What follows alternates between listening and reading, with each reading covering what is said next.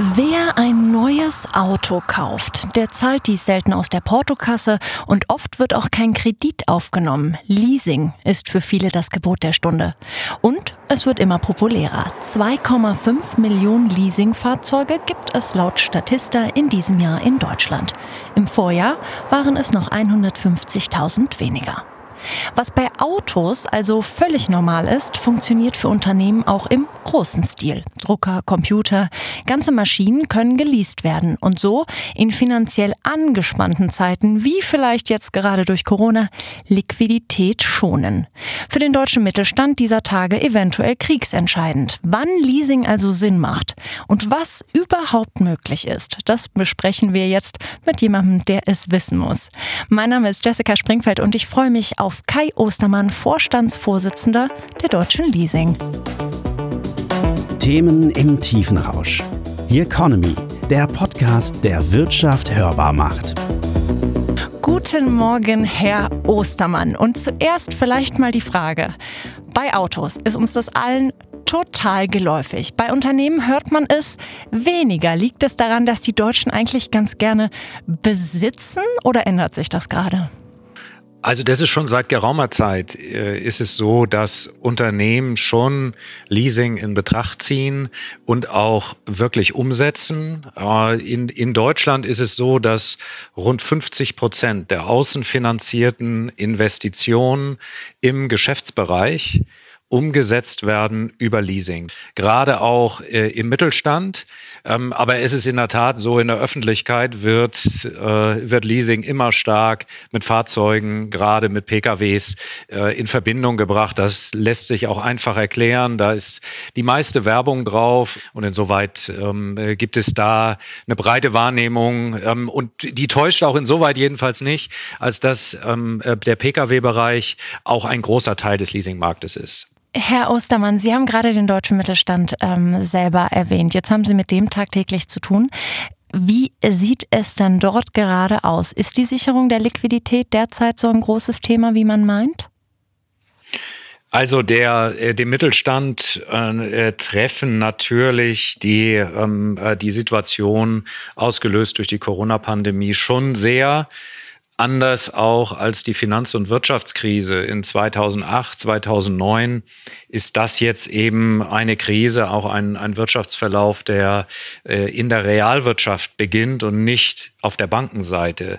Das ist die tiefste Rezession seit dem Zweiten Weltkrieg. Und in einigen Branchen trifft es ja auch ohnehin auf eine tiefgreifende Transformation. Also wenn man sich die Automobilindustrie, den Maschinenbau anguckt, dann sind das ja Branchen, die ohnehin in einer äh, Transformation stecken und für andere äh, kam ja mehr oder minder kam die Corona-Krise aus dem Nichts. Da ist es in der Tat so, dass für viele Unternehmen Liquiditätssicherung im Moment Vorrang hat und man sich natürlich weniger im Moment äh, darauf konzentriert, äh, auf neue Investitionen, auf Erweiterungen. Ähm, äh, da hat im Moment Liquiditätssicherung äh, hat Vorfahrt. Ich, wenn, man's, wenn man irgendwie noch positiv äh, rangehen will in, äh, in dieser Zeit, dann ist es natürlich auch so, dass so ein Umbruch immer auch eine Chance gibt für eine Neuorientierung auch für nachhaltige Lösungen auf der Finanzseite und überhaupt die bisherige Finanzplanung nochmal auf den Prüfstand zu stellen. Jetzt ist es natürlich immer so ein bisschen so ein Abwägen zwischen, okay, wirklich Liquidität sichern, gucken, wie ich das mache, aber auch gleichzeitig zu sagen, gut, wir müssen natürlich weiter existieren, wir müssen vielleicht sogar investieren, um künftig irgendwie konkurrenzfähig zu bleiben. Inwiefern kann Leasing da unterstützen? Also in der Sekunde, wie eben dargestellt, ist es natürlich so, dass die ähm, für die für die Firmen Liquiditätssicherung Vorrang hat. Das ist äh, ist absolut ist absolut verständlich. Ich glaube, es ist aber genauso richtig, das klingt ein wenig lapidar, aber rauskommen aus dem Lockdown wird schwieriger als das reinkommen. Und die äh, wirklich entscheidende Frage wird ja sein, was passiert, wenn die Konjunktur wieder anzieht? Und da zeigt einfach die Erfahrung, dass sich häufig in der Phase dann die Spreu vom Weizen trennt. Wenn nämlich wieder investiert werden muss, wenn Liquidität auch vorhanden sein muss für das Wiederauffahren des Geschäfts, dann wird es für viele Unternehmen äh, schwierig, weil dann womöglich die Kreditlinien nicht mehr da sind, auch die eigene Substanz dafür nicht mehr da ist. Das heißt, ich glaube schon, dass man gut beraten ist, sich frühzeitig mit seinem Finanzierungsmix auseinanderzusetzen. Ausrüstungsinvestitionen werden heute schon über Leasing dargestellt. Das ist, sind IT-Investitionen, das sind Maschineninvestitionen, Fahrzeuge, aber auch durchaus stationäre Anlagen. Im Moment kommt natürlich noch hinzu, äh, dass durchaus das äh, ähm, Sale and Lease Back hier und da genutzt wird. Auch Factoring ist in dieser Zeit natürlich ein, ein, Instrument, was interessant ist. Wir haben jetzt schon ein paar Begriffe gehört. Es fiel das Wort Leasing, Sale and Leaseback und Factoring. Einmal erklären wir das ganz kurz in unserer Infobox. Bleiben wir also im deutschen Mittelstand und suchen wir uns ein Beispiel. Vielleicht passend zur Jahreszeit einen Hersteller für Winterreifen. Um seine Liquidität zu schonen, hat sich der Reifenhersteller dagegen entschieden, alle teuren Maschinen zur Herstellung seiner Reifen zu kaufen. Er mietet lieber Teile der Produktionsstraße von einem Leasinggeber und zahlt dafür eine monatliche Rate. Diese kann er auch als Betriebsausgaben ansetzen und somit Steuern sparen. Soweit klar? Kommen wir nun zur Sale and Leaseback Option, in diesem Fall gehört die gesamte Produktionsstraße dem Reifenhersteller. Doch um liquider zu sein und eine höhere Eigenkapitalquote zu erreichen, entschließt er sich, Teile der Produktionsstraße zu verkaufen und zwar an den künftigen Leasinggeber. Von ihm mietet er sie dann zurück und setzt dies als Betriebskosten an. Auch klar? Dann zum Factoring.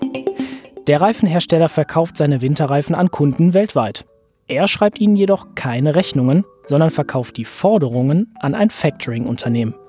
Dieses überweist ihm nach kürzester Zeit einen Großteil der Forderungen, meist 80 bis 90 Prozent. Der Factoring-Anbieter kümmert sich dann darum, dass die Rechnungen von den Kunden beglichen werden. Der Hersteller hat schneller sein Geld, auch wenn die Kunden nicht zahlen. Und das Factoring-Unternehmen behält dafür einen Prozentsatz der Rechnungen. Jetzt haben Sie schon ein paar Sachen erwähnt. Sie haben gesagt Maschinen, Computer. Was sind denn so die Grenzen das Leasing? Gibt es irgendwelche Sachen, wo Sie sagen, ja, okay, also bis zu dem äh, Punkt kann man tatsächlich noch irgendwie Beispiele bringen? Wir hören uns gerne ein paar an. Und dann ab einem gewissen Punkt wird schwierig. Wie weit ist dieses Feld? Das geht wirklich von äh, Klassikern wie Fahrzeugen oder auch IT-Equipment, wirklich von der Computermaus bis hin zu dem großen Rechenzentrum für einen dreistelligen Millionen Euro Betrag kann das gehen. Äh, Sie können in Deutschland Immobilien leasen. Das ist auch ein relativ äh, bedeutender Markt. Ähm, äh, auch alles, was es so an Verkehrsequipment gibt, S-Bahnen, U-Bahnen. Wir haben schon äh, bei uns mal Zoolöwen haben wir mal verliest und Polizeipferde. Also es gibt, ähm, es sind dem, sind kaum Grenzen gesetzt. Ähm, äh, ähm, es muss ein aktivierungsfähiges Wirtschaftsgut sein, äh, das dem zugrunde liegt, wenn man das so technisch äh, sagen kann. Und natürlich ist der weite Teil des Marktes ist dominiert durch das, was normalerweise auch ähm, äh, Unternehmen als Investitionen haben. Eine Leasing-Lösung für jedes Problem. Also, ich bin zumindest mal überrascht. Wir hatten vorhin schon mal angesprochen, ähm, dass man gegebenenfalls so auch einem Investitionsstau entgegenwirken könnte, weil man sagt, okay, ähm, ich habe jetzt nicht das Geld, das jetzt hier auf den Tisch zu legen. Ich weiß aber, ich möchte in den Bereich weiter rein oder muss da einfach investieren. Ähm, Sehen Sie das gerade, dass das verstärkt auch dafür genutzt wird? Ist Investitionsstau überhaupt dieser Tage ein Thema?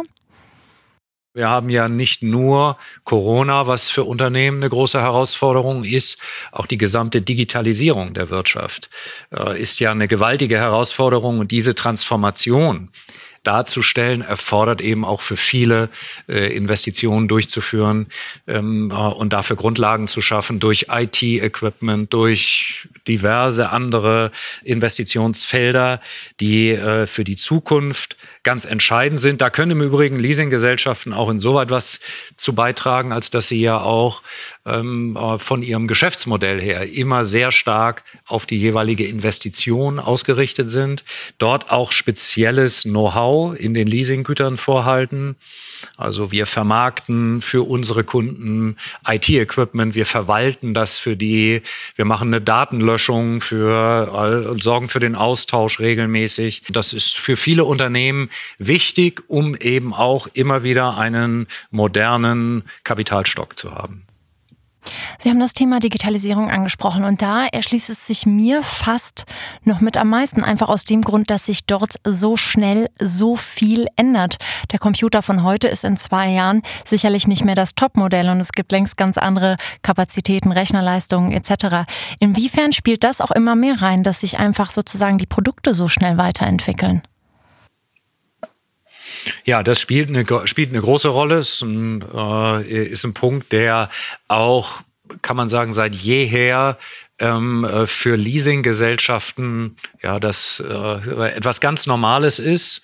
Wir bekommen eben in einem großen Teil des Geschäfts bekommen Leasinggesellschaften die Objekte am Ende der Laufzeit wieder zurück das gilt zum Beispiel für Fahrzeuge schon immer, gilt aber eben auch für andere äh, Objektkategorien. Ähm, und für den Kunden hat es den großen Vorteil, dass er immer wieder äh, durch die Rückgabe sich nicht kümmern muss um die Vermarktung, die Verwertung.